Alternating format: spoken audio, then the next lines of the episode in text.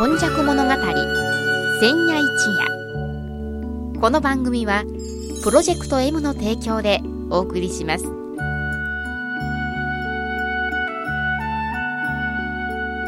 神戸は港があることで多様性のある町となりました。しかしその港というのは神戸港だけを指しているのではありません。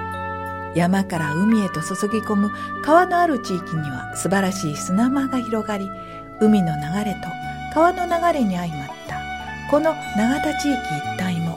神代の昔から自然の生んだ港がたくさん点在していました。この番組「永田今昔物語千夜一夜」これはこの地域を育んできたこれらの多様な人々の往来とそしてここが住みよいということで定住してきた人々の培ってきたさまざまを毎週土曜日の夜の7時15分から15分間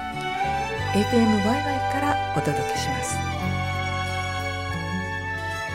皆様こんばんは。今夜もこの番組の時間がやってまいりました。司会進行 FMYY のキムチ焼きそして74夜。今夜はこの方のお話です。長田に住んで70年和田寛治と申します。はい、えー、和田寛さん震災からのお話。それも95年の神戸の震災からのお話なんですが本日はどういうお話ですか？そうですね。あの1月17日、うん、1995年に地震があった後ですね家を建てたり人様の家を調達しようとしたりするときにですねどうしても必要になったんがお金。ですよお金なんですよね。で、お金を借りるところは、まあ、自分の資金なんかまずはない人の方が多いですから、うん、銀行ということになってきますけどね。まあ、当時でもローン組んでる人が多かったと思います、はい、私ね、幸い、その当時51歳だったんですけどもね、ええ、家がありましたか？もう、代々の代々のね、おじいさん、おばあさん、おばあさんの結婚の時作ったりと言ってますから、築後70年ぐらいの家が、木造の家があって、まあ、あの、地震なんか起こるとは思ってないから、うん、あの、ガラスのお皿をね、飾ってみたり してたんですけども、だけども、他の会社員の人に比べたら、ローンがないだけ私は、自身の、ね、はい。ただ、もう、この前お話したように、16回引っ越ししてますから、まあ、引っ越し貧乏であったことは あの、その通りなんですけどもね、あの、3月11日、あれ、1911年だったかな ?2011 年だったかな、うん、福島で、はい、311ああの時にね、あの時にテレビ局が私、来ましてね、ええ、和田さん、福島の方を援助するために何が必要ですから言うたときに、私はお金ですって、すぐに言うたんですよね。はい。ほで、それをと、聞いとったあの、同級生、中学か高校とか合わせてけど、お前、えらいこと言うな、その時はもうちょっとマシなこと言わないかんだと。でも、ほんまのとこですよね。ほんまのところね、あの、お金はね、絶対、あの、大なり小なり必要なんですよ。うん、で、1月17日の当日もね、あの、まあ、もちろん地震なんか起こるとは思ってなかったけども、まず起こった時に家は傾いて、あの、妹の家に送るとか、あの、家内避難してもらってますから、次はなんか食べるもんとか水やと思ってお金を持ってたんですね、その時。現金持って現金持ってた。現金持っててね。これで、あの、東山市場とか港川市場まで自転車で買いに行って水とか。でもその時って本当に現金でないと、あの、カードでってわけにいかないですよね。そうそうそう。ほでね、家内に後からね、なんでそんなお金を、万というお金をね、普通なんか1000円とか2000円やったらまあポケットに入ったりして、持ってたんですが、それはね、僕はあの、飲み会なんかして、僕が出すわって言うたときに、うん、いや、ええよ、みんなで割り勘するから言うたときのお金をね、袋に入れて、まあ、人はへそくりとか、はい、言うんですけどさ、はい、貯めて一、一応なんか、万、万単位のお金を袋に、うん、革のね、薄い袋に入れてたんだけどね。だけど、それがもう非常に助かったんですよ。そうですね。その日から必要ですから、ね、そうそうそうそう。で、結局、我々今1月17日、追悼行事を品形駅前でやってるけど、ええはい、あれするにしたって、うん、あの、募金がいる、いるんで。お金ないとテントも建てられへんし、ねはい、で、募金で賄うのにね、うん、あの時に1年に1回ね、あの、募金を持ってきてもらいますよ。一年集めてね、行事のために。あの竹筒募金もね、僕、ものすごいええことしてるなと思ってるのは、その、行事の、あの、手伝いのための補助の募金でもあるし、なんかいざとなった時に、ね、あれが あれが、あそこに小銭が、お金が入ってるというのはね、玄関先にあれを置いてたらね、非常にそういう防災のお金という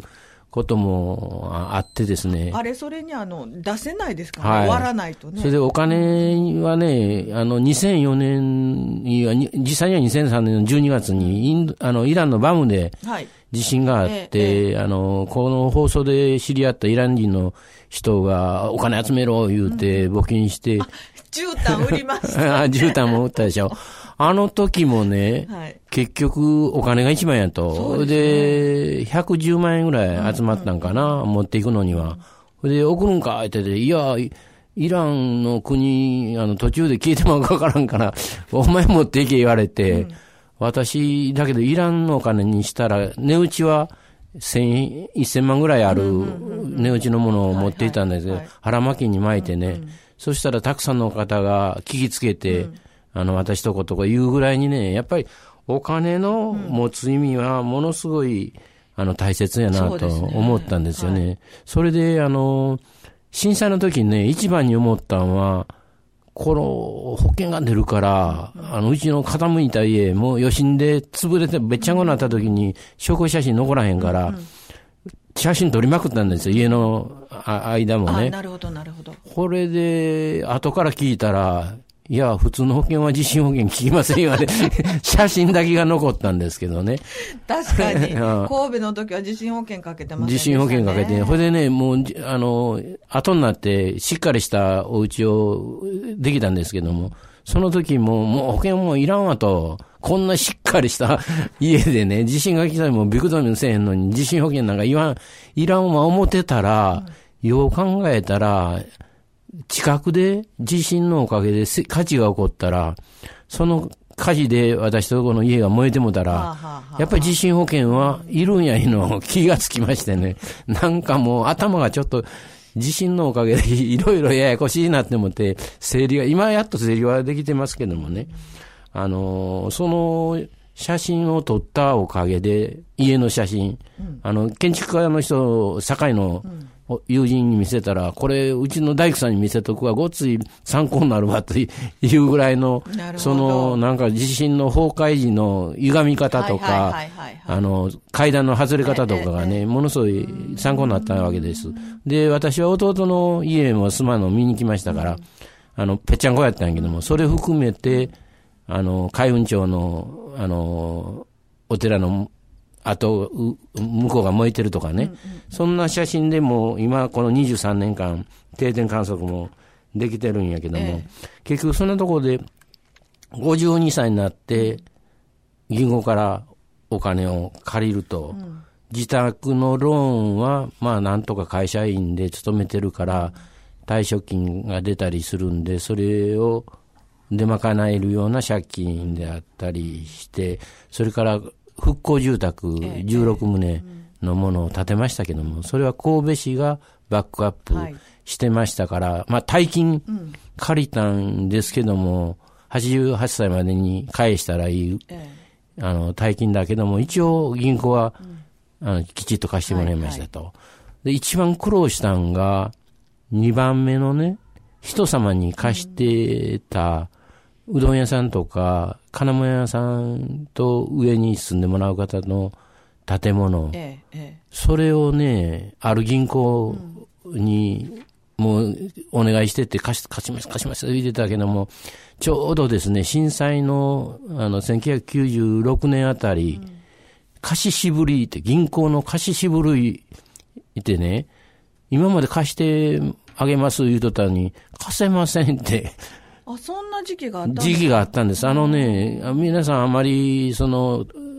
覚えてないと思うんですけどね、はい、あれももう、唖然としましてね、僕会社行ってって電話がかかってきて、なんか銀行の方針で、お金貸せないことになりました言われて、もう建築はほぼできて、建物が出来上がって、銀行からお金借りて払わないかんのに、どないしよう思って、ただね、僕はその時にずっと過去の記録で貸します、貸します、貸します、あの、金利はこうしますというのを記録残しとったから、思い切ってね、その会社宛てに、銀行、銀行宛てに手紙書いたんですよ。そしたら何日か経ってね、分かりましたと、お貸ししますいうことがあったんやけども、あれはですね、なんか、お金とか担保とかが少しあったら、借りれると思ってたんだけども、そういう銀行が貸さない時代もね、あるんだなと。え、でもそれ、一方的に言ってくるんですか？一方的。というのはね、契約、契約というのはもう本当に間際に、はあ。あの、家の引き渡しと、家が担保に取られたり、土地が担保に取られたりするのと、同時、同時にお金が降りるとかいうことだから、契約いうのは、あの、は、早めに確約しますというのはせえへんのですよ。だから、そういうことがね、起こってしまうんですよね。で、結局、その、金物屋さんとうどん屋さんに建物は大体20年間ぐらいおか、でお金を返せましたから、ちょうど22年目、はいはいはいはい、今年か、ええ、今年で完了したんですよね。で、だからお金はね、今自宅のやつはもう退職金で、え、あの、お返しできて、